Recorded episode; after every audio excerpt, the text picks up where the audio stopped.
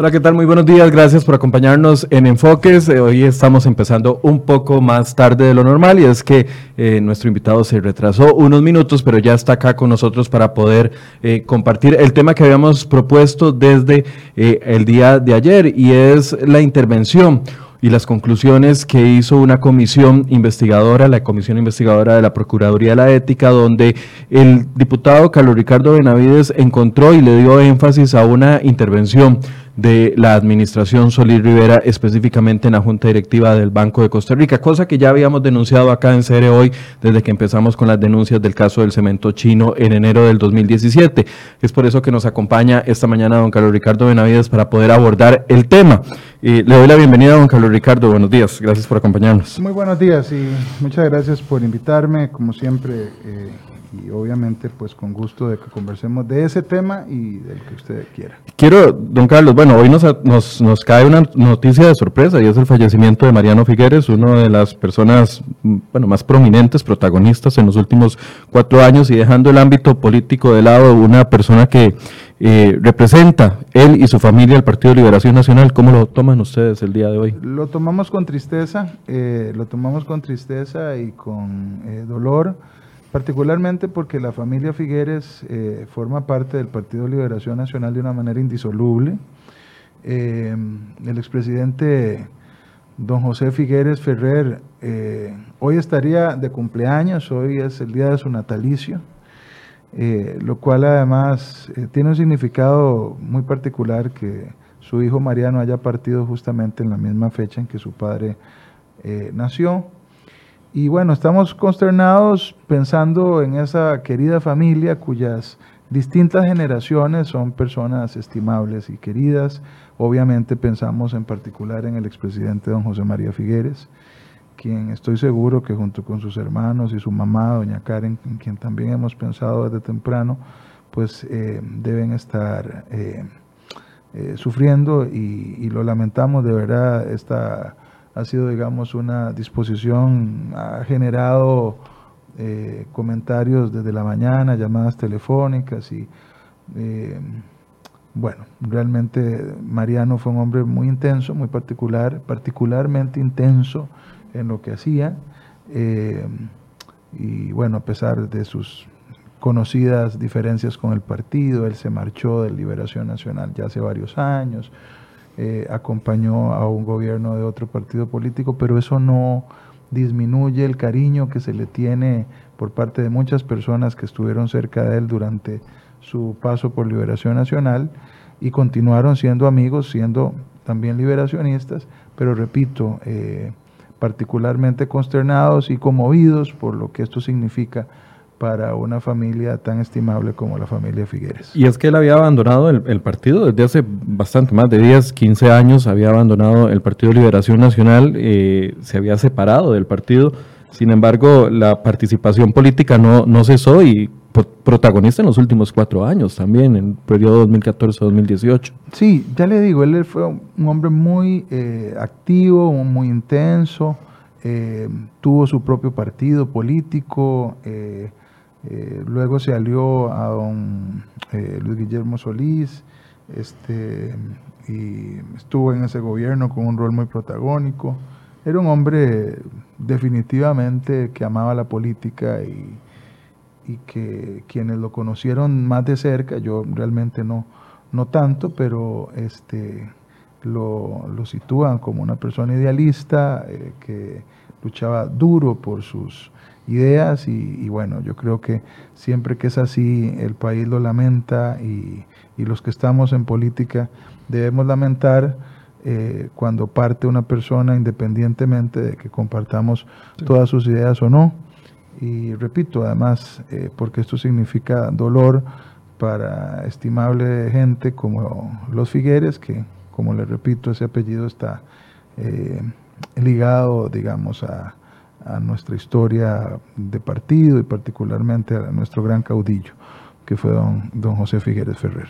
Bueno, dicho esto, también acabamos de publicar una nota en cereoy.com donde usted podrá escuchar otras reacciones, no solo la del presidente del Congreso, sino la reacción de don Carlos Alvarado, que ya se pronunció en Twitter, eh, otros líderes y protagonistas de la actualidad nacional. Albino Vargas ya se pronunció con respecto a esto. El mismo Luis, Luis Guillermo Solís Rivera desde Miami puso que Mariano Figueres ha partido, su intensa vida terrenal ha concluido y ahora se inicia otra en un lugar en donde ya no hay tristeza ni dolor. Es parte de las reacciones que se han ido generando y que por por supuesto les vamos a estar llevando durante este eh, miércoles eh, con toda la actualización que haya con respecto a este tema, el funeral que se realizará en la finca La Lucha en San Cristóbal eh, esta tarde, ya lo ha anunciado, anunciado la familia. Dicho esto, partamos a un tema que también de una u otra forma se relaciona en el sentido de que don Mariano también participó de un gobierno en el que se han hecho algunas críticas, dejando eso completamente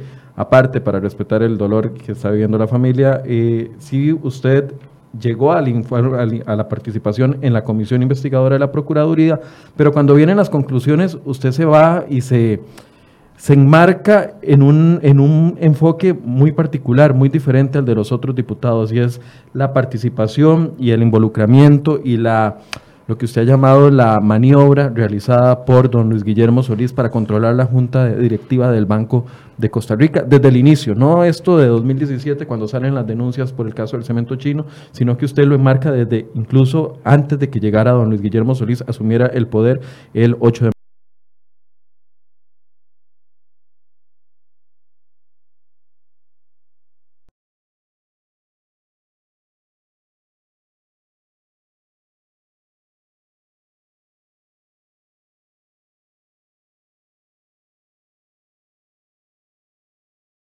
aspectos que llaman la atención fue eh, la forma en que don Luis Guillermo y su equipo más cercano plantearon eh, el poder sobre las juntas directivas de los bancos del Estado. Estamos hablando en plural, las juntas directivas, no solo del BCE. Sí, bueno, yo creo que fue así. Me parece que existe evidencia de que era, digamos, eh, constante la relación, particularmente a partir del ministro de la presidencia con los miembros de las juntas directivas, con una importante intensidad en la del Banco de Costa Rica, que no tengo ninguna duda de que fue así.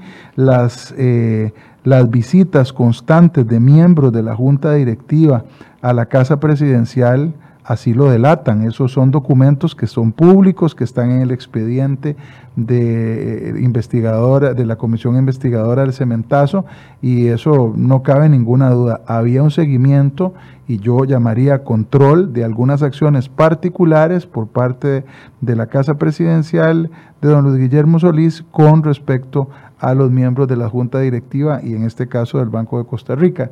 Y entonces lo que hemos descubierto en este caso que voy a explicar es eh, un afán por controlar eh, las juntas directivas incluso más allá de lo que les hubiera correspondido. Es decir, quiero explicarlo de esta forma. Los nombramientos en las juntas directivas de los bancos son por ocho años.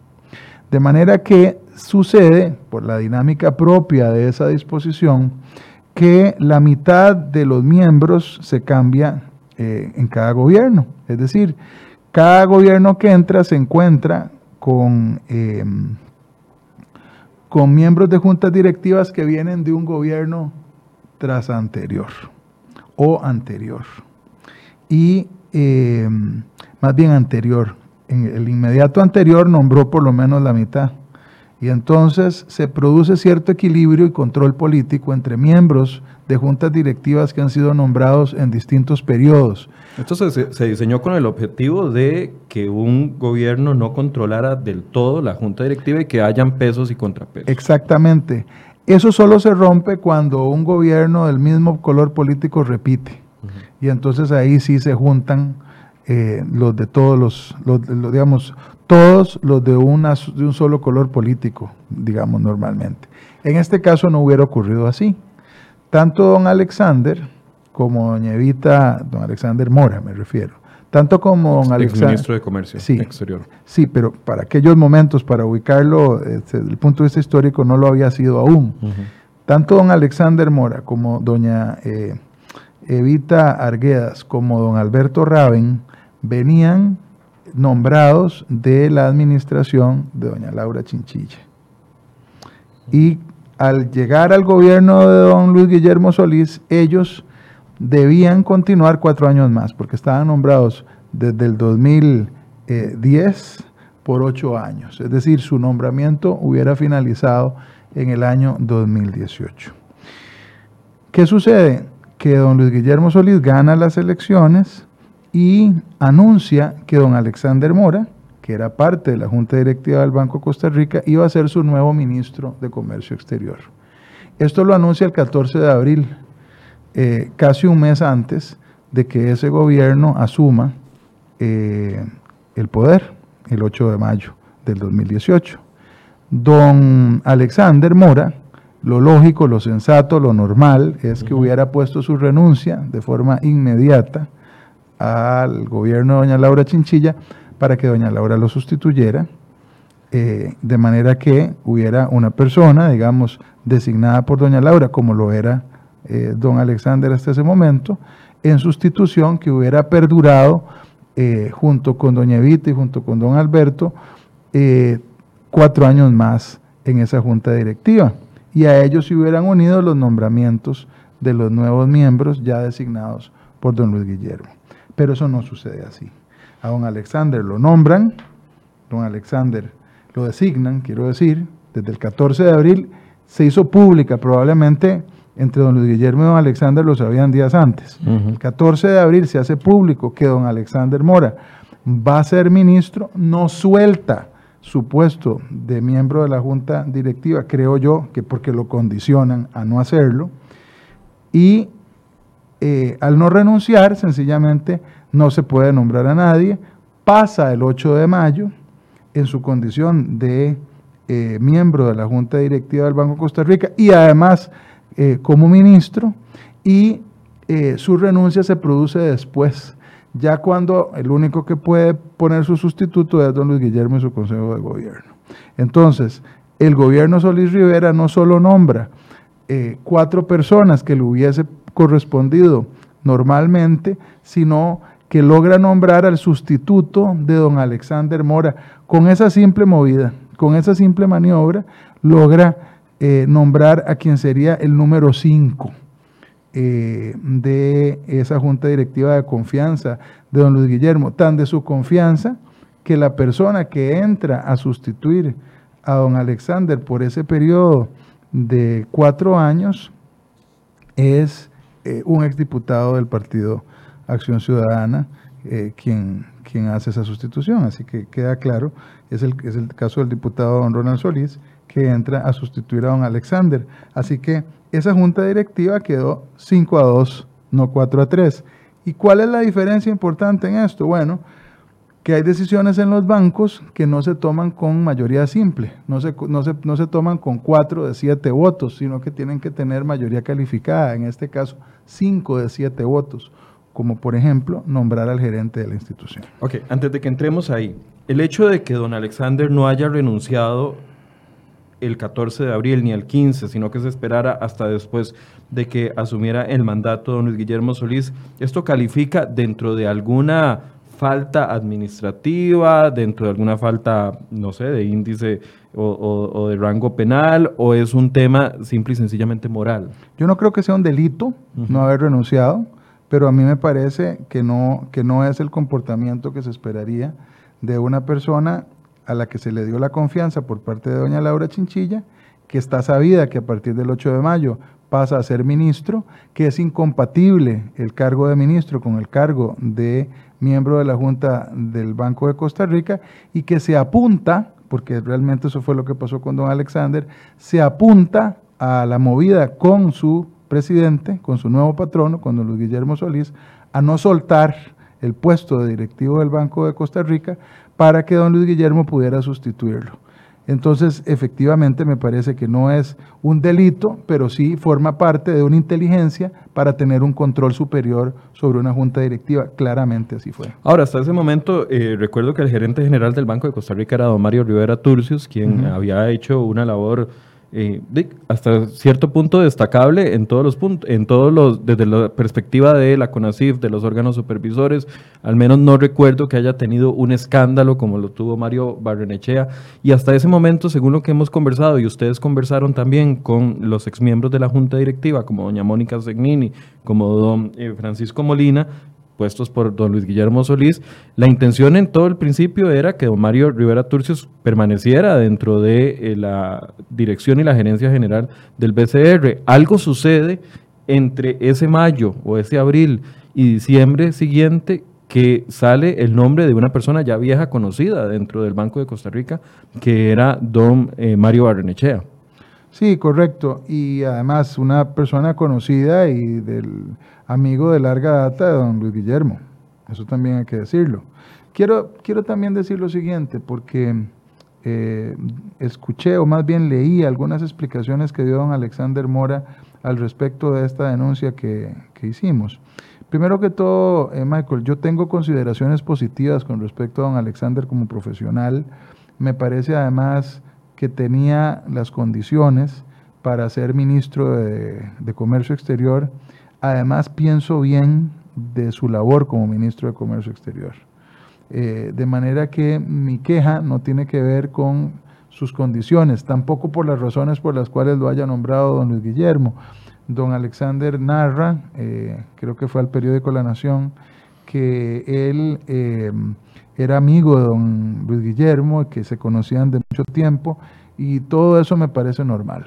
Si don Luis Guillermo lo conocía, le tenía confianza y además era, eh, y especialmente era un profesional bien calificado, como lo es don Alexander, me parece absolutamente razonable que lo nombrara como ministro de Comercio Exterior. Lo que no está bien es que plantearan esa movida para que don Alexander no soltara el puesto eh, cuando tenía que hacerlo, sino que flotara unos días en los que ni siquiera fue a la Junta Directiva del Banco de Costa Rica, solo para darle chance a Luis Guillermo para que fuera el que nombrara su sustituto. Y esa es, digamos, es el meollo de la queja. Pero además, tengo que decir que se juntaron cosas que, que sí realmente mm, me parece que son dignas de que por lo menos la Procuraduría de la Ética las investigue. Eh, Don, don Alexander es designado el 14 de abril públicamente, por lo menos es anunciado, como repito, probablemente antes ya sabía que iba de ministro de Comercio Exterior. Eh, el, el, gobierno saliente y la ministra saliente, que era doña Anabel González, lo invitan ya como ministro designado eh, a un viaje a París a principios de mayo del 2018 entendiendo que era importante que em, se empapara de una de las negociaciones relativas a cuestiones en, Europa y tal, de comercio exterior. Entonces, COMEX le paga a don Alexander para que viaje a París junto con la ministra saliente y vayan a ver estos asuntos. Es decir, don Alexander ya estaba de lleno en su rol de ministro nuevo de Comercio Exterior. Ya sus pensamientos no estaban en el Banco de Costa Rica. Eh, don Alexander asiste al Estadio Nacional, desfila en el Estadio Nacional como ministro nuevo designado, firma el, convenio, eh, o más bien una, eh, un acuerdo, un compromiso ético que, en ese momento ellos montan ahí, que los jerarcas firman un, no sé, un compromiso ético para los cuatro años, ese mismo 8 de mayo en el estadio junto con todos los demás miembros de ese gabinete. Sale publicado en la Gaceta el acuerdo 001-P de presidencia, eh, en donde se designa a todo, donde se nombra a todos los ministros a partir del, del 8 de mayo y don Alexander está en esa lista, es decir, fue formalmente nombrado, publicado en la Gaceta como ministro a partir del 8 de mayo, lo cual era incompatible con el cargo de miembro de la Junta Directiva del Banco de Costa Rica que él no había abandonado. El 13 de mayo... Eh, Cuando dice incompatible es que no se podía. No, es ilegal. Es ilegal. Absolutamente. Ahí sí ya estamos hablando de una ilegalidad. ahí, ahí sí estamos hablando claramente de una ilegalidad. Uno no puede tener ese, ese doble sombrero. Usted no puede ser miembro de la junta directiva de un banco y al mismo tiempo ser ministro de Estado. Eso es absolutamente ilegal, eso es incompatible. Y por eso le estoy diciendo que eso sí lo debe de eh, revisar la Procuraduría de la Ética. Ahora, la ilegalidad está en quien designa a los dos, o sea, en el que lo, designa sabiendo de que tiene un compromiso que, al que tenía que renunciar para poder asumir este segundo sombrero. Claro. Y de él también, y de él por aceptarlo. Claro, por supuesto. Yo coincido con esa apreciación. Los dos. Entonces, en este caso, Luis Guillermo Solís y el mismo don Alexander. Sí, ahora, el 13 de mayo, en la sesión del 13 de mayo del Consejo de Gobierno, aparece la renuncia de don Alexander Mora a su cargo de miembro del Banco de Costa Rica. Vea que han pasado solo ocho días, entre el 8 de mayo, eh, digamos una semanita, entre el, entre el 8 de mayo, eh, en donde fue nombrado, y el 13 de mayo, en el que renuncia en la sesión del Consejo de Gobierno, se conoce esa renuncia. Eh, el 20 de mayo nombran a don Ronald Solís como sustituto de don Alexander para la Junta Directiva del BCR. Ronald Solís, exdiputado eh, saliente del Partido de Acción Ciudadana, una persona de la confianza de don Luis Guillermo y, y del partido. El 27 de mayo, en la Gaceta del 27 de mayo, se publica un una corrección, una especie de fe de eh, ratas. Y dice, donde dice, donde dice digo, le hace Diego. Eh, donde, donde dice ahí eh, que el rige, es decir, que el nombramiento de don Alexander Mora no se debe entender que regía desde el 8 de mayo, sino que hay que cambiarle para hacerlo a partir del 15 de mayo. ¿verdad? Pero es ridículo porque... O sea, eso es un intento de arreglar la torta, como se dice popularmente. Ah, claro, es un intento, pero además es un intento burdo, porque eh, dice así... O sea, ellos se dieron cuenta de que, voy a hablar popularmente, habían metido la pata al ponerle el sombrero a don Alexander como ministro, siendo miembro de la junta directiva, y tratan de arreglarlo cinco días después. Así es, no, eh, no, varios días después, eh, porque esto es del 27, de, mayo. sí. y entonces dice así, eh, dado en la presidencia a los ocho días del mes de mayo. Es decir, tratan de hacer creer que esta corrección la hicieron el mismo 8 de mayo, que el 8 de mayo emitieron el acuerdo nombrándolo y que el mismo 8 de mayo emitieron el acuerdo desnombrándolo, ¿verdad? Pero hacen referencia a... Eh, el, dice ministro de Comercio Exterior para que su nombramiento empiece a regir a partir del 15 de mayo. Entonces es imposible que lo hayan emitido el 8 si están citando el 15. no sé si me explico. Sí, sí, sí. Eh, es decir, es, es, es, burdo por todo lado. Y eso me parece que debe investigarse porque hay responsables de haber hecho, digamos, esa movida y esa corrección, que es una corrección que también denota eh, toda la falta de corrección sobre la forma en que esto se hizo. Ahora, ¿para qué quería don Luis Guillermo Solís cinco miembros puestos por él en la junta directiva? Para tener más poder, para que el gobierno tuviera más influencia sobre la junta directiva del Banco de Costa Rica. Y eso, y eso me permite explicar otra cosa también. Michael, eh, yo no digo que desde aquel momento, de mayo del 2014, se estuviera imaginando nadie en casa presidencial que después se iban a venir determinados desmanes o se iba a venir el caso del cementazo ni siquiera estoy eh, diciendo que ya tuvieran en mente desde ese preciso momento que iban a cambiar al gerente para meter a don Mario Barrenechea posteriormente. Tampoco puedo asegurar eso. Lo que sí aseguro es que ya había una lógica de gobierno para tratar de acaparar hasta donde se pudiera y usando cualquier eh, movimiento todo el poder que fuera necesario a partir de Casa Presidencial. Y lo hicieron. Es decir, ya otros acontecimientos que vienen después dan noticia de que ese poder estaba trasladado a Casa Presidencial. Tanto que en el caso del cementazo, recurrentemente hubo eh, reacciones y disposiciones que emanaron de la misma Casa eh, Presidencial. Con intenciones buenas o con intenciones malas, eso no lo sé, no es una cosa que yo por lo menos haya investigado. Lo que sí nos queda claro es que había, digamos, una disposición por mantener una gran onda de poder sobre el Banco de Costa Rica y lo lograron. Ahora, eh, cuando aparece en el escenario don Mario Barrenechea, eh, es de todos conocido, lo hemos publicado eh, desde el 2017 que empezamos con este tema, cuando aparece él en el, escenario es por una recomendación de Casa Presidencial. O sea, además de los cinco miembros, además de tener los cinco miembros puestos por ellos, que en ese momento era Francisco Molina, doña Mónica Segnini, don Gustavo Arias, doña, don Ronald Solís y doña Paola Mora Tuminelli, además de tener a estos cinco eh, miembros de la Junta Directiva, no, les no le basta a Casa Presidencial, sino que también sugiere al posible gerente. Sí, claro, este, porque además saben que tienen suficiente poder para establecerlo, para imponerlo.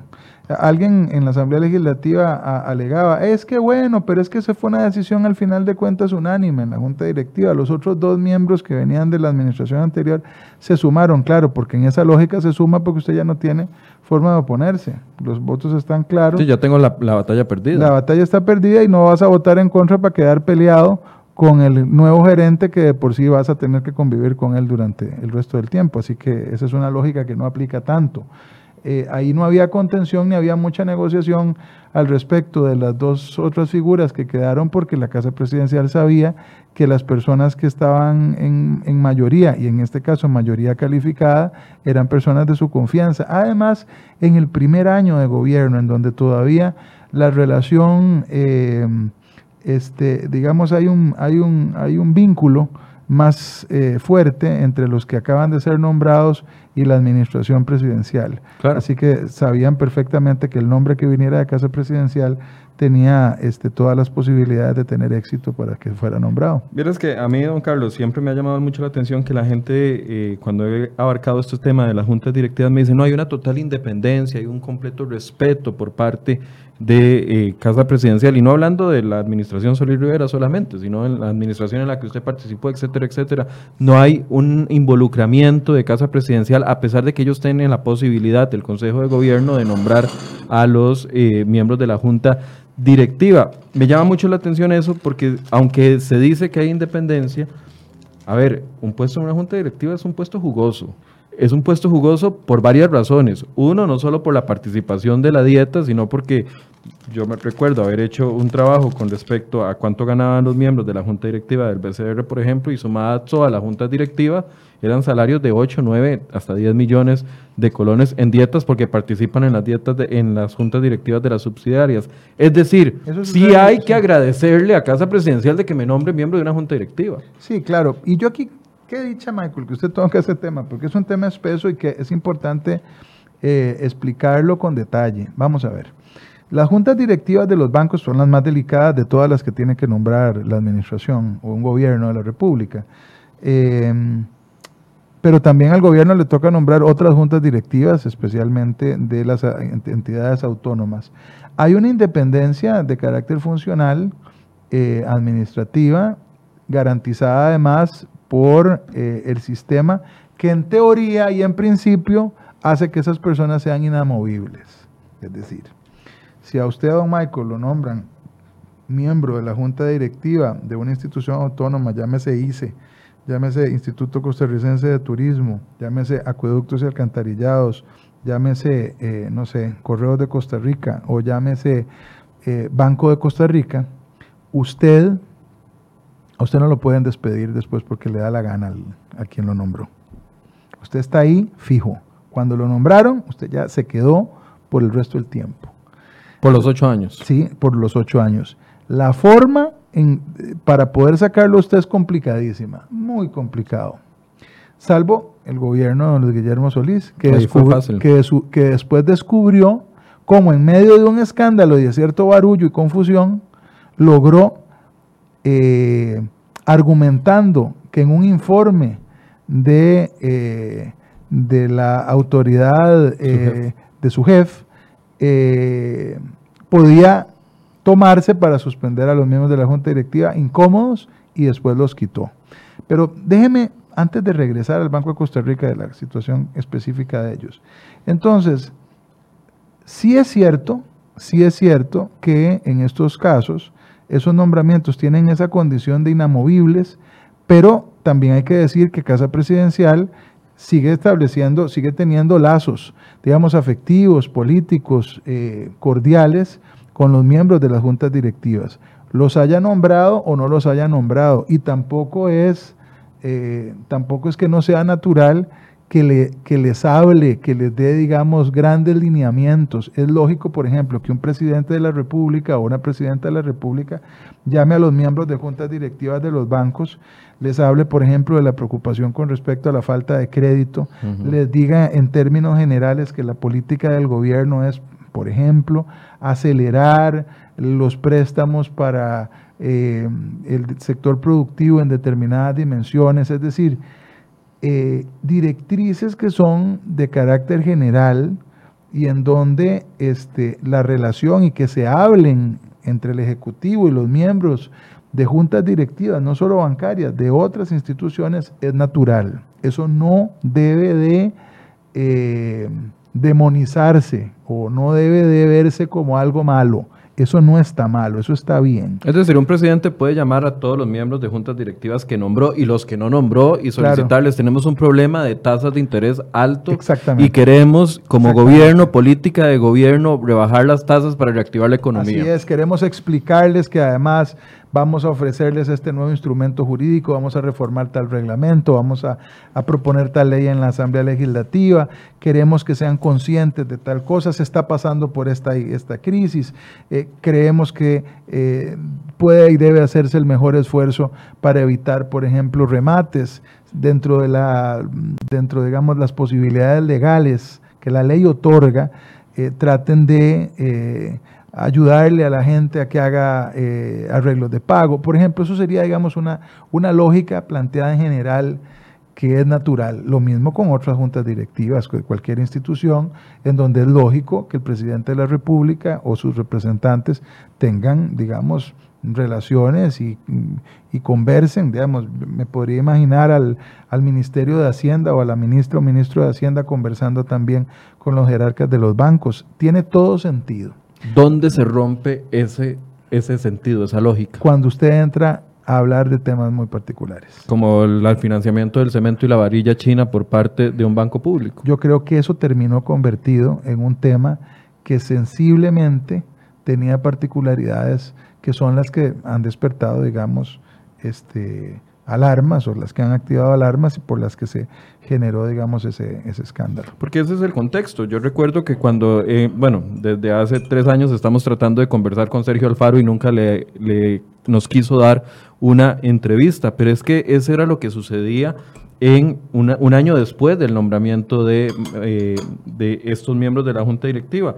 Gobierno se reúne particularmente con todos los miembros de juntas directivas de todos los bancos, pero también acuerda, y está dentro de un acta de la junta directiva del BCR a la que nosotros tuvimos acceso, acuerdan que dentro de las medidas de reactivación económica y de baja de tasas de interés era que el banco financiara la traída de cemento y de varilla china. Y ahí es donde se rompió el límite a mi criterio. Por eso le preguntaba si usted piensa que eso también puede ser un rompimiento de ese límite de respeto entre Casa Presidencial y Gobierno. De eso, de ese eh, capítulo, de, ese, de ese capítulo recuerdo y de ahí se armó, digamos, muy buena parte de las sospechas que se han generado. Yo realmente no lo sé ubicar, es decir, podría ser que de, de Casa Presidencial alguien dijera, la, la apertura del mercado en materia de cemento es importante. Que todos lo pensábamos. Para tratar de abaratar los costos, ¿verdad? Distinto es cuando ya te metes a animar a, a, un, a una empresa en particular para que las cosas funcionen muy específicamente. En ese sentido yo creo que los gobiernos tienen que tener un gran tacto porque es, digamos, este, fácil al menos iniciar a sospechar. Y cuando se empiezan a juntar un montón de elementos alrededor de una actividad que además después explota, como un caso en donde quedó impaga la obligación eh, al, banco, entonces obviamente el público y particularmente la prensa eh, tienen todo, toda razón para sospechar que hay elementos que van más allá de una relación estrictamente comercial. Y eso fue lo que pasó. Ahora, volviendo al tema de la remoción de los miembros de la Junta Directiva, eh, conversando con don Roberto Thompson, quien fue también miembro de esta comisión de la cual usted participó, ellos veían que en esa remoción de los miembros de la Junta Directiva, eh, particularmente cuando la empieza la administración Solís Rivera al suspenderlos, que yo no sé si esa medida es una medida que está dentro del ordenamiento jurídico, pero al suspenderlos... Es un invento. No existe la suspensión de miembros de, miembros de junta eso no directiva. eso no está regulado expresamente en la ley. Ahí hicieron, digamos, un, un, permítame decirse, decirlo de esta forma coloquial, un, un rejuntado de, normas para interpretar que se podían suspender que además se podían suspender prácticamente de manera indefinida porque los tuvieron muchísimo tiempo eh, suspendidos, tanto, tanto, tanto que fue este gobierno el que los terminó echando y no el anterior. Y se agarraron, también si se me permite decirlo de forma coloquial, de, una, de un informe de la SUGEF que no sugiere la suspensión ni la remoción de esos miembros de junta directiva para suspenderlos a todos porque ya eran, digamos, este, eh, personas incómodas, que además de incómodas, difícilmente seguirían ciertas directrices eh, que permitieran bajar eh, un poco el escándalo que estaba viviendo el gobierno. El gobierno le quedaba mejor suspenderlos, de esa forma sugería a la opinión pública que el problema estaba en ellos, es decir, que ellos eran los responsables, para sugerirlo de alguna forma. De esa manera se los quitaron los, los acallaron, los dejaron en investigación, suspendidos y metieron gente nueva que viniera, digamos, a dar la sensación de alivio de que ya la cosa en el banco había quedado bien. Y yo creo que esa fue la maniobra. Por eso, entonces, lo suspenden con un mecanismo que no existe. Finalmente, esta administración, este Consejo de Gobierno toma la decisión de destituirlos. Sí. Entonces, si el mecanismo no existe, porque están destituidos, porque ellos no están sentados en la junta directiva del banco. Vamos, no existe un mecanismo expresamente, no existe un mecanismo expreso. Uno, digamos, recurriendo a las normas, podría generar, digamos, como ellos lo hicieron, un conjunto de normas que permitan eh, acudir eh, a medidas de contingencia para poder, digamos, eh, contribuir o poner orden en una institución que se desmadre en su junta directiva, ¿verdad? Y entonces uno tiene que pensar que efectivamente el Estado y el sistema jurídico debe tener formas de salir adelante. Y no quiero decir que sea imposible suspender un miembro de una junta directiva. Lo que yo creo es que lo forzaron y lo forzaron demasiado. Y lo forzaron basándolo en un informe de su jefe que no sugiere ni la remoción ni la sanción a estas personas. Eso se lo dijo a ustedes don Javier Cascante, ex, superintendente de la SUGEF. Don Javier dijo abiertamente que él no había sugerido la remoción ni la suspensión de estas personas. Ok, en todo este proceso entonces aquí, tanto en el tema de la jugada, como usted lo, lo ha calificado, la jugada de don Luis Guillermo Solís para mantener el control de la Junta, como la jugada para acallar a, los miembros de la Junta Directiva que estaban denunciando en ese momento el caso del cemento chino, porque recordemos la posición que asumió doña Mónica Segnini. Ya eran incontrolables. ya, no, ya, no, ya no tenían poder sobre ellos. No. Ok, en esas dos jugadas, ahí hay faltas éticas que la Procuraduría no investigó. Sí, en eso y otras cosas. A mí me parece, y bueno, y este es, es como el, el punto fundamental de las conclusiones de la comisión, que la, Procuraduría pudo y debió haber, debió haber hecho una investigación más profunda. No lo hicieron en su momento, eh, las razones no las tenemos del todo claras y por eso le hemos pedido al Procurador General que entre a aclararlas, que entre a investigarlo, que proceda a revisar qué fue lo que sucedió, especialmente porque el Procurador de la Ética o el coordinador de la Procuraduría de la Ética ya no está, eh, el que estaba en aquel momento eh, juzgando o analizando la queja que había interpuesto la Asamblea Legislativa contra don Luis Guillermo Solís y creo que es un momento más propicio entonces para revisar qué fue lo que pasó y pienso que el procurador debería hacerlo así como se lo sugirieron los diputados que, eh, que han votado mayoritariamente el informe. ¿Qué puede pasar a partir de ahora? Porque yo no sé si usted percibe dentro de la gente la misma sensación que yo tengo de que hemos abordado mucho el tema del caso del cemento, digo, desde la perspectiva de medios como desde la perspectiva de investigación política, pero no pasa nada, siguen siendo los mismos personajes. Por ejemplo, en el caso de don Luis Guillermo, sabemos que está siendo investigado por la Fiscalía, por el Ministerio Público, no se ha... Eh, no, se conoce qué más ha hecho el Ministerio Público, pero la gente siente como un, tema de impunidad por parte de este personaje que fue tan importante dentro de todo el, panorama del caso del cemento chino. Hay muchos tipos de sanción que puede sufrir un político o un funcionario público. En el caso, eh, bueno, o en cualquier caso, yo se lo he dicho a usted aquí, a mí particularmente no me gusta la judicialización de la política.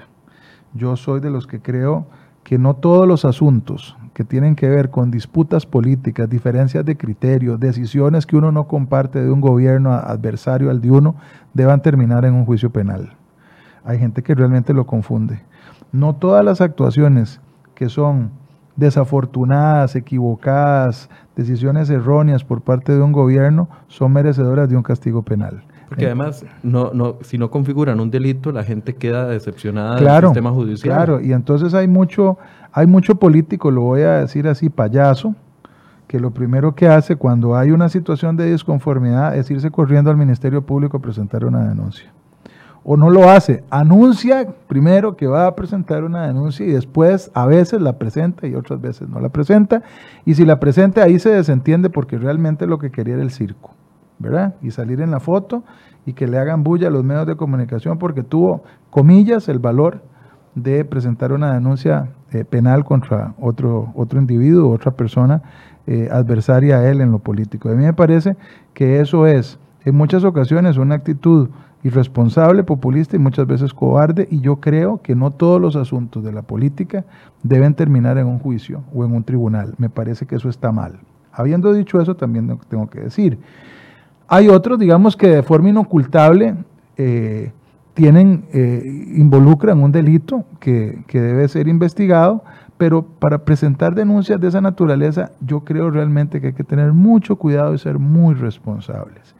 La Procuraduría de la Ética se ha convertido en una especie de etapa intermedia. ¿Por qué? Porque eh, la misión de la Procuraduría de la Ética es analizar en términos generales si existen elementos que conduzcan a la posibilidad de que se haya cometido una falta de carácter ética, que se haya atentado contra el principio de probidad. Ese principio de probidad tiene varias ramificaciones, es un concepto bastante amplio, que dicho sea de paso, hace compleja la, tarea de los miembros de la Procuraduría de la Ética, porque yo lo he dicho y lo repito aquí, depende de cómo se maneje, el concepto de principio de, probidad termina siendo un cajón desastre donde cabe todo.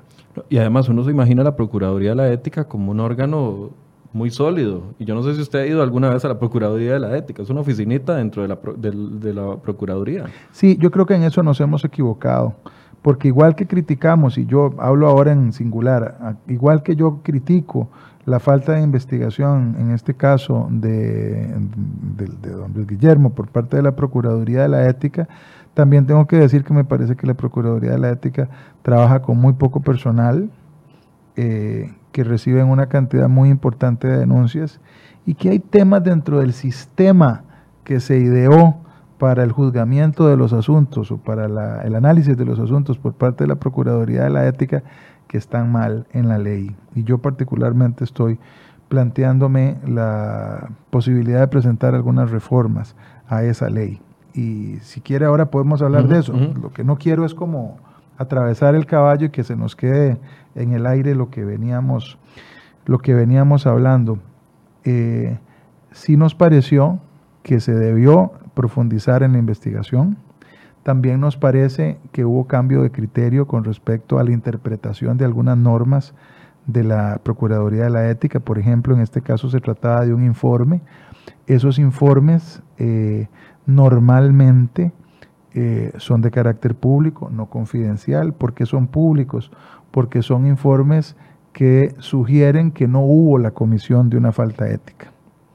Y los anteriores eh, coordinadores, procuradores coordinadores de la ética, interpretaron la norma en el sentido de que cuando no hay una determinación de que hubo agresión a la norma, al, principio ético, eh, no hay por qué hacerlo confidencial el informe. Y no lo hacían confidencial, lo publicaban de una vez.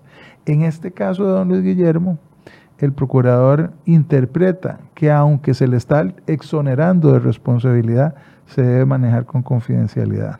Y se entrega en sobre cerrado a la Asamblea Legislativa un viernes donde no hay nadie, a un día hábil de que los diputados que habían denunciado el cementazo dejen de ser diputados. Es decir, era materialmente imposible que esos que tenían el conocimiento del asunto pudieran presentar un recurso de revocatoria y o apelación en subsidio contra ese informe que estaba liberando de responsabilidad a don Luis Guillermo. Y una serie de gazapos a lo interno también impidieron que los nuevos diputados que veníamos entrando pudiéramos conocerlo a tiempo para presentar esa revocatoria o esa apelación. Ahora sí, ¿qué tiene que pasar con la Procuraduría? Porque aquí también existe aquel eh, debate de fondo que mucha gente dice, bueno, la Procuraduría es el abogado del Estado, la Procuraduría de la Ética ve las faltas éticas y obviamente existe una relación muy cercana entre el procurador y el gobierno. O sea, no debería ser la Procuraduría de la Ética un órgano completamente externo, como lo es, no sé, la Contraloría General de la República, independiente de, de, un gobierno en particular, para poder señalar las faltas éticas de su, de su propio, de la propia administración. Digo, aquí estoy hilando muy delgado, pero es que ¿Cómo, se podría lograr ese balance? Sí, no es tan fácil, porque, porque para otros asuntos me parece que es conveniente que la Procuraduría esté cerca del gobierno de turno. Es su abogado. Es rarísimo que se trate del abogado del Ejecutivo, porque así funciona, es el abogado del Estado, pero en el camino es el abogado del Ejecutivo. Y resulta que, digamos, las relaciones no sean más cercanas para poder contribuir con eh, la forma en que el, ese, ese cliente que es el Poder Ejecutivo, durante cuatro años requiere que las cosas este, se defiendan. Entonces me parece que ahí hay que tener mucho cuidado. Eh, yo por lo menos en el caso de los procuradores, siempre me ha parecido que los procuradores generales son personas, por lo menos los que yo he conocido, son personas eh, éticas que han mantenido, digamos, relaciones cordiales con los mandatarios o con los poderes ejecutivos cordiales, activas, eh, propositivas, sin eh, que eso haya generado, digamos, ningún, ninguna actuación incorrecta. Y en el caso del actual procurador, del señor jurado, yo tengo una buena impresión y creo que es un hombre honesto y un hombre correcto. Y por, eso, y por esa misma razón confío en que él haga una investigación y determine si ahí hubo actuaciones eh, escasas, irregulares, insuficientes, eh, eh, actuaciones que no correspondían con la gravedad del caso del cementazo. Por eso hemos, dentro de las recomendaciones que le hemos hecho al señor Procurador General, a don Julio, es que se investigue a lo interno de la Procuraduría si esas actuaciones estuvieron ajustadas o no a los parámetros que se esperaban de ellos. ¿Hacia dónde tienen que avanzar o qué propone usted para la Procuraduría de la Ética o para la Procuraduría General? En este caso general, en este caso en particular, o, lo que yo, llamaba las normas. Lo que usted me decía que ah, eh, ve proyectos de ley que podrían robustecer. Sí, por ejemplo, a mí, a mí me, parece preocupante el hecho de que ah, si a un funcionario se le denuncia eh, por una falta ética, la investigación se realice eh, sin participación del funcionario, sin que el funcionario sepa, muchas veces ni siquiera puede aportar prueba. A mí eso me parece que está mal.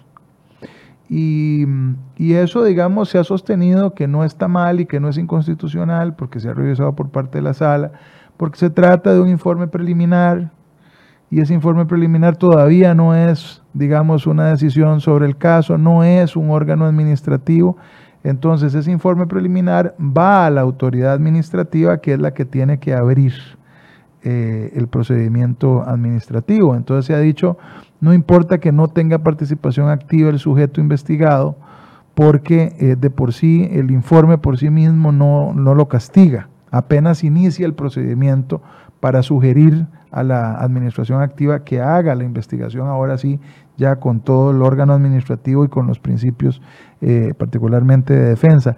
Yo no creo eso. A mí me parece que un informe de la Procuraduría de la Ética sí tiene una importancia muy importante, especialmente lesiona o puede lesionar el honor o la imagen de las personas que están siendo investigadas. y pienso que esas personas que están siendo investigadas, aunque sea un informe preliminar, deberían de conocer que fueron denunciadas y deberían de tener la posibilidad de presentar argumentos o pruebas para que sean tomados en cuenta en ese informe preliminar de la Procuraduría, aunque sea un informe preliminar. Además de eso, un fortalecimiento, hablaba de más personal. Sí, creo que debe haber más personal.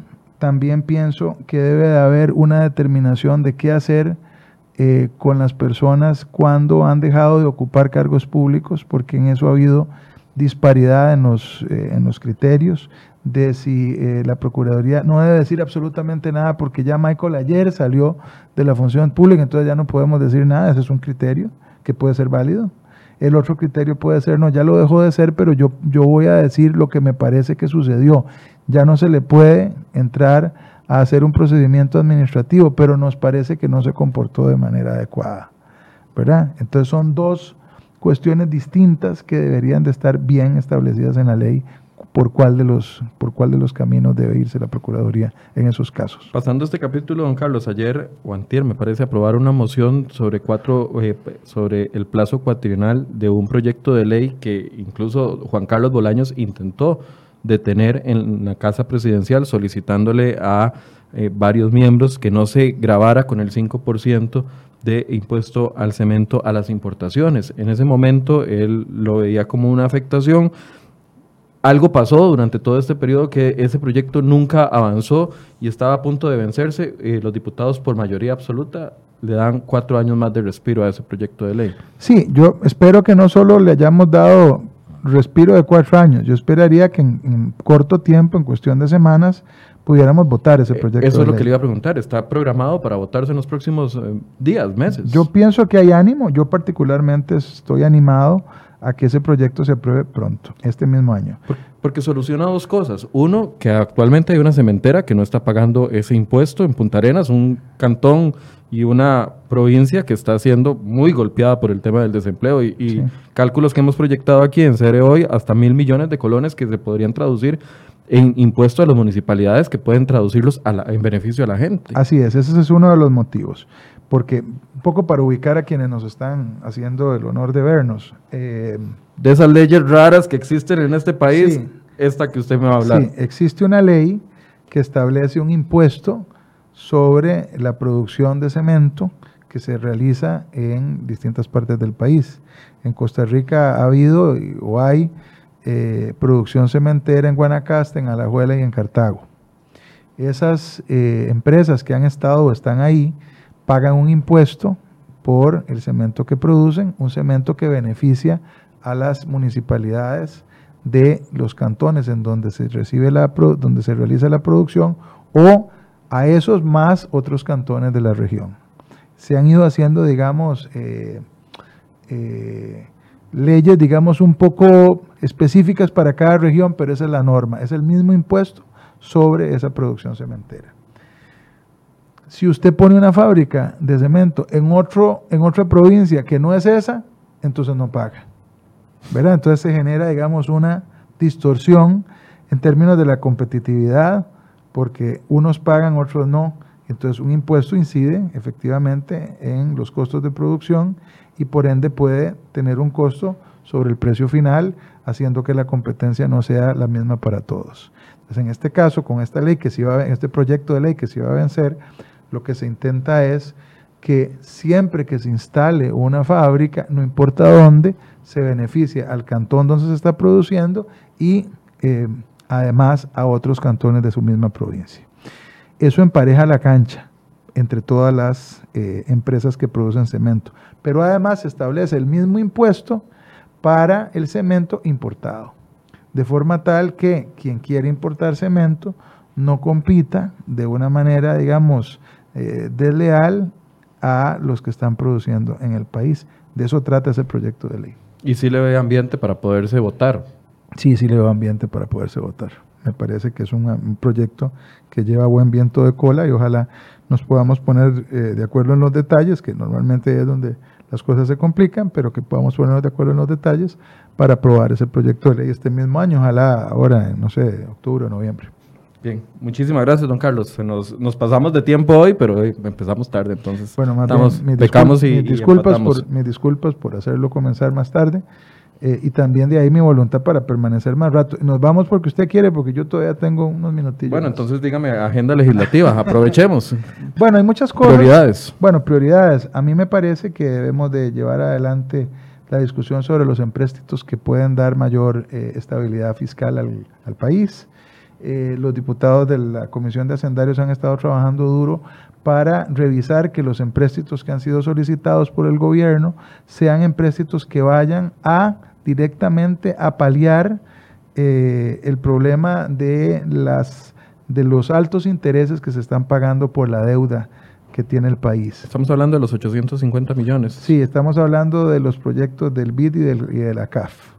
Eh, son dos empréstitos que permitirían canjear deuda cara por deuda más barata. Pero los diputados y diputadas en hacendarios han estado previniendo que ese dinero de una manera indirecta no pueda terminar generando más gasto público.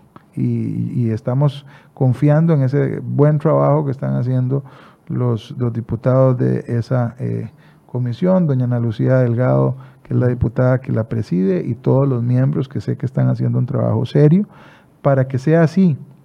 Siendo así, tomando las previsiones del caso, es importante que se aprueben esos préstamos, esos empréstitos, porque eso es como si usted tuviera una tarjeta de crédito donde paga eh, intereses muy altos y vaya a tratar de cambiar por una tarjeta de crédito distinta con intereses más bajos y con un plazo mayor.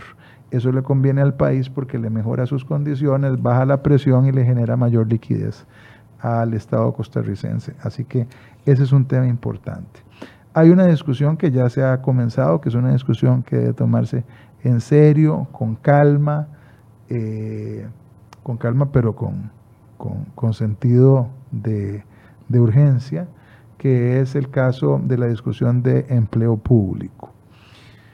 Esa es una discusión espesa. El otro día aquí estuvimos conversando bastante sobre ella. Y vino el, eh, la semana pasada la Contralora y hizo críticas importantes Sí. al proyecto presentado por el gobierno. Vino este lunes doña Pilar eh, Garrido y decía, todo está sobre la mesa. Yo espero, decía ella, de que el proyecto se mantenga y no sea con un texto sustitutivo que siga la discusión, pero yo veo, veo que hay muchas críticas muy fuertes. Hay críticas. Yo, yo, te- yo, yo, bueno, yo soy un crítico. Aquí las expresé. Sin embargo, reconozco el esfuerzo que ha hecho Mideplan y, y doña Pilar y su equipo para poner sobre la mesa un proyecto, es decir, para casar eh, un proyecto que no es fácil, que es complicado.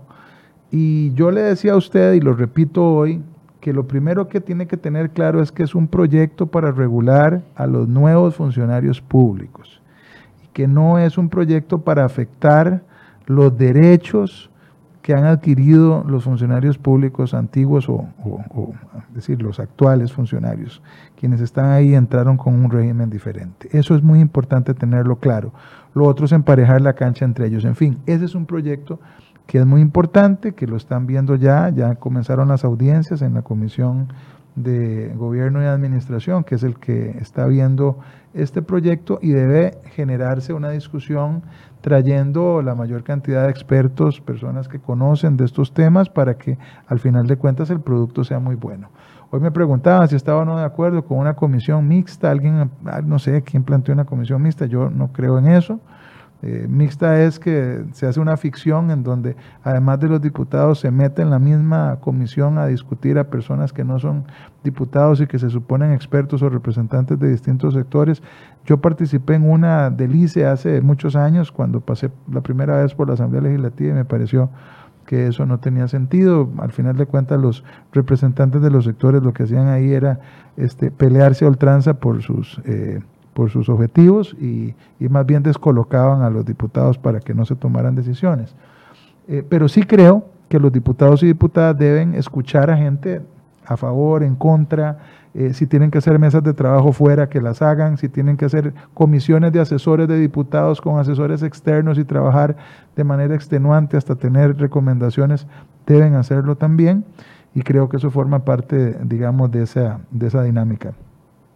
El proyecto eh, para eh, establecer eh, jornadas de trabajo que permitan 4 a 3, es decir, que haya una disposición por parte del trabajador y la empresa en donde se puedan poner de acuerdo para trabajar, digamos, cuatro días con una carga mayor a ocho horas a cambio de que el trabajador o trabajadora tenga tres días consecutivos libres. Eso es muy importante y creo positivo para muchos trabajadores que van a querer hacerlo así, pero también es importante para las empresas. Eh, es una práctica común en la mayoría de los países, especialmente los países que están destinados a la producción y a la exportación de productos industriales eh, o de servicios. Y Costa Rica es eso. Costa Rica es donde más genera empleo y debemos de dar esa oportunidad, ese chance. Ese proyecto yo quisiera que este mismo año podamos votarlo. Eso es lo que le iba a preguntar. Eso es, bueno, el de empleo público no se puede votar este año. No, no, no lo veo. Está, está este avanzando, pero este otro sí podría votarse este año. Sí, yo espero que este, este mismo año ese proyecto se pueda votar. Es lo que, lo que yo quisiera. Faltan consultas. Eh, es un proyecto que todavía le, le falta para ser dictaminado, pero yo esperaría de verdad que entre octubre y noviembre lo sea, termine siendo dictaminado y que los diputados podamos darle primer debate, ojalá segundo debate en diciembre. El del tema de las municipalidades y regla fiscal que ha generado tanta crítica por parte de incluso de la ministra de Hacienda, que no está de acuerdo con eso, aunque hay una amplia mayoría de diputados que apoyan esta iniciativa. Yo creo que es una discusión que tiene que darse, y en este caso ni tanto que queme al santo, ni tan poquito que lo alumbre, que no lo alumbre.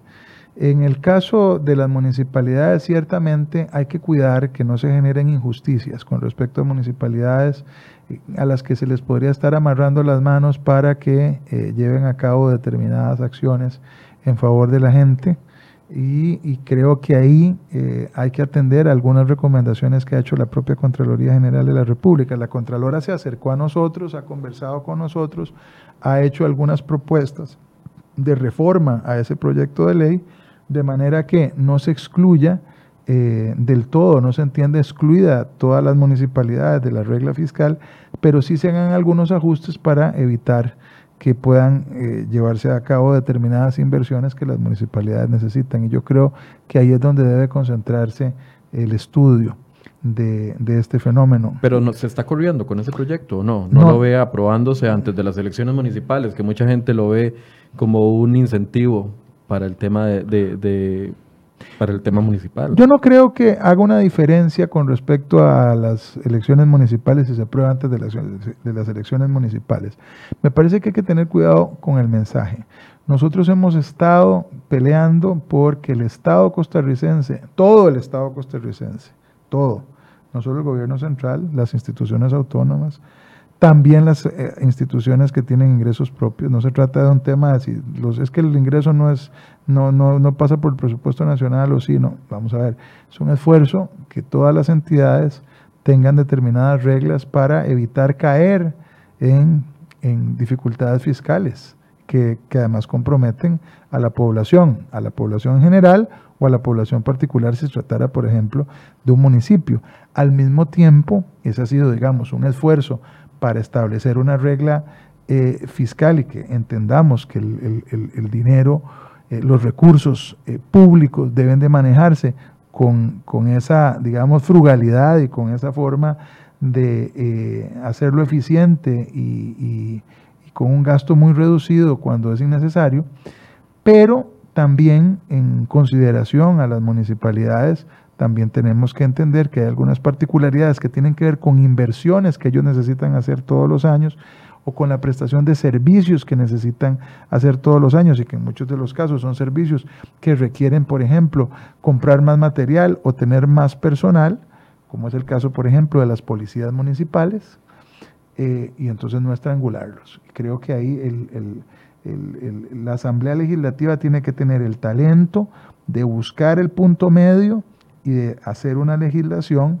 que eh, no estrangule y tampoco permita que se festinen los recursos. Por último, ya para cerrar, don Carlos, ayer se presentaba una iniciativa por parte de varios diputados de la Unidad Social Cristiana y algún bloque cristiano con respecto al tema del matrimonio igualitario, un tema que ha sido discutido, se supone eh, o se presuponía de que ya estaba resuelto por la sala constitucional en el sentido de que no iba a haber una ley que regulara el matrimonio por el ambiente político en el que hay y que eventualmente iba a permitirse a partir de mayo. Sale esta iniciativa, eh, no es como legislar en contra de lo que ya dice la sala constitucional. ¿Qué, opinión le merece a usted eso? Yo sé que usted como presidente le toca respetar los proyectos de ley que, presente cualquier diputado, pero este no es un caso eh, común. Sí. A ver, no, no todos los días hay una resolución de sala constitucional y se presenta algo en contra de lo que dice esa, solución, esa resolución. Sí, eh, yo confieso que no lo conozco el proyecto en detalles, eh, más que lo que ha dicho la prensa. Algunos de los que lo presentaron llegaron a hablarme hace un día y medio, por la tarde del lunes, para decirme que lo estaban presentando y que, y que querían que lo asignara pronto a alguna comisión para comenzar a verlo. Eh, y prometo estudiarlo y, ser más extenso con usted la próxima vez. A mí particularmente es un proyecto que no me entusiasma en términos de que yo también creo que esta es una discusión eh, que, que no debería de repetirse y aquí me tomo un espacio, no sé cuántos minutos tengo, Michael, pero vamos a ver. Costa Rica, lamentablemente, lamentablemente, eh, no tuvo una discusión que debió tener, que era alrededor del matrimonio entre personas del mismo sexo.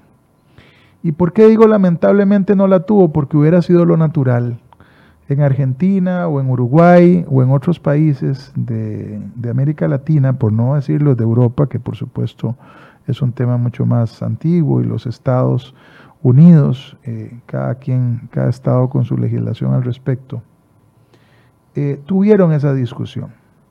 Y entonces hubo una vasta exposición de los motivos de cada grupo a favor, en contra, intermedios, hasta que el Parlamento encontró una solución definitiva de la mayoría, digamos, una, mayoría pensó de ciertas formas y aprobó en aquellas legislaciones el matrimonio igualitario.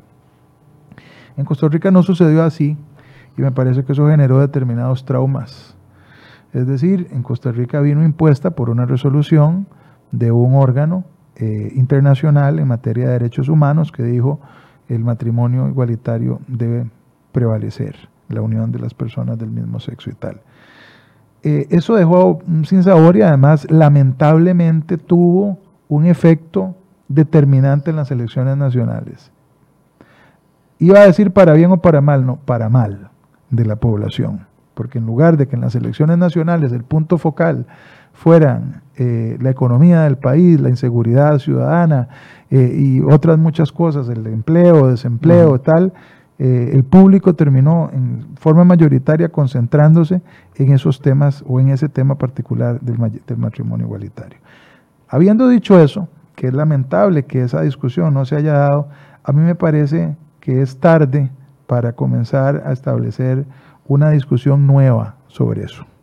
Yo creo que más bien las y los diputados deberíamos de valorar otros temas que que pueden ser efectos colaterales que haya, que, sea necesario eh, regular al respecto de esto. El matrimonio entre personas del mismo sexo es una decisión no solo de la Corte Interamericana de Derechos Humanos, sino que es una decisión que está avalada y dimensionada por la Sala Constitucional de Costa Rica. Ahora. Pero perdón que lo interrumpa, al no haber una ley, sí eventualmente va a comenzarse a permitir con una serie de vacíos impresionantes. Eso es. una serie de vacíos con respecto, por ejemplo, al tema de la adopción o al tema de, eh, no sé, de herencias, etcétera, etcétera. Va, a haber una discusión, o sea, como no se legisla por ley, entonces no existe un marco jurídico que pueda regular todas estas situaciones justamente justamente a eso me refiero. Es decir, los diputados deberíamos más bien de concentrarnos en esos vacíos que se generan y no en retomar la discusión de si matrimonio sí o matrimonio no, y si le vamos a llamar de otra forma como uniones civiles, ¿verdad? Que parece, por lo menos por lo que yo he podido apreciar en los medios de comunicación sobre este proyecto, que es básicamente un intento porque haya matrimonio pero que no se le diga matrimonio, ¿verdad? Entonces, Me parece más bien que deberíamos de estar concentrados en otras discusiones. Y aquí yo creo que es uno de los temas seguramente más difíciles de nuestros tiempos en política. Es de nuevo cómo mantener equilibrios. Tenemos un país que ha sido un país tradicionalmente conservador, especialmente desde, lo, desde la, eh, digamos, eh, religión, un país este, que, que ha sido muy católico, sigue siéndolo, y una gran cantidad de población que es cristiano evangélica, y que uno, digamos, creo que debe de eh, comprender esa situación, pero por el otro lado, tenés que me parece que no existe una sola familia que no experimente la realidad de personas que eh, aman a otros, que son de su mismo sexo, que eh, eh, esas familias así lo, así lo ven como, como, un, como un resultado absolutamente normal de, las personas, de, de, los seres humanos, y que tampoco podemos volver a ver al otro lado y negar que existe gente que se quiere, que quiere convivir y que tiene este derecho a hacerlo. En medio de eso, nosotros tenemos que ser capaces de pacíficamente poder regular esas relaciones y las consecuencias de las mismas. A mi juicio, ya la resolución de la Sala Constitucional dejó claro y manifiesto que hay un derecho de estas personas a contraer matrimonio y pienso que deberíamos de estar concentrados en buscar solución a los vacíos que usted antes mencionaba y no a repetir esta discusión, que solo trae divisiones muy agrias entre la población, divisiones muy agrias entre las, y los diputados y lamentablemente, y me sospecho que habrá más de uno pensando en eso, rédito político para alguna gente que le gusta eh, meterle salsa o meterle fuego a este tema para eh, tener un protagonismo que si no es con eso no tendrían. Bien, bueno, vamos a ver qué, qué sucede en los próximos días entonces, si lo termina asignando alguna comisión. Sí, señor. Muchas gracias, don Carlos. Muchas gracias a usted. Bien, y gracias a ustedes por, esta, por su compañía. Quiero aclarar nada más algo. Cuando dije que los miembros de juntas directivas ganaban hasta 6, 7 millones de colones, 8 millones fue lo que dije, y cuando pertenecían a varias juntas es porque por una junta directiva pueden eh, recibir un monto. Por ejemplo, aquí tengo la del Banco de Costa Rica, eh, donde recibe, por ejemplo, eh, dos de sus cuatro de sus miembros, de sus siete miembros, un millón cuarenta y ocho mil por la Junta General, pero cuando se suman los montos que perciben por las subsidiarias, que cada banco tiene tres, cuatro o hasta cinco subsidiarias, y ahí se repiten los miembros de las juntas, de la, la misma miembros de la Junta Directiva, se pasan a los miembros de las subsidiarias, se terminan juntando todas esas dietas y termina siendo un monto como el que les comenté. Quería hacer esa aclaración para que nadie pensara de que por solo una junta eh, directiva gana esa cantidad, sino es una cantidad de juntas en las que participan y terminan siendo eh, recibiendo estas dietas. Esta era la aclaración que quería hacerle. Muchas gracias por su compañía y los esperamos mañana a partir de las 8 de la mañana.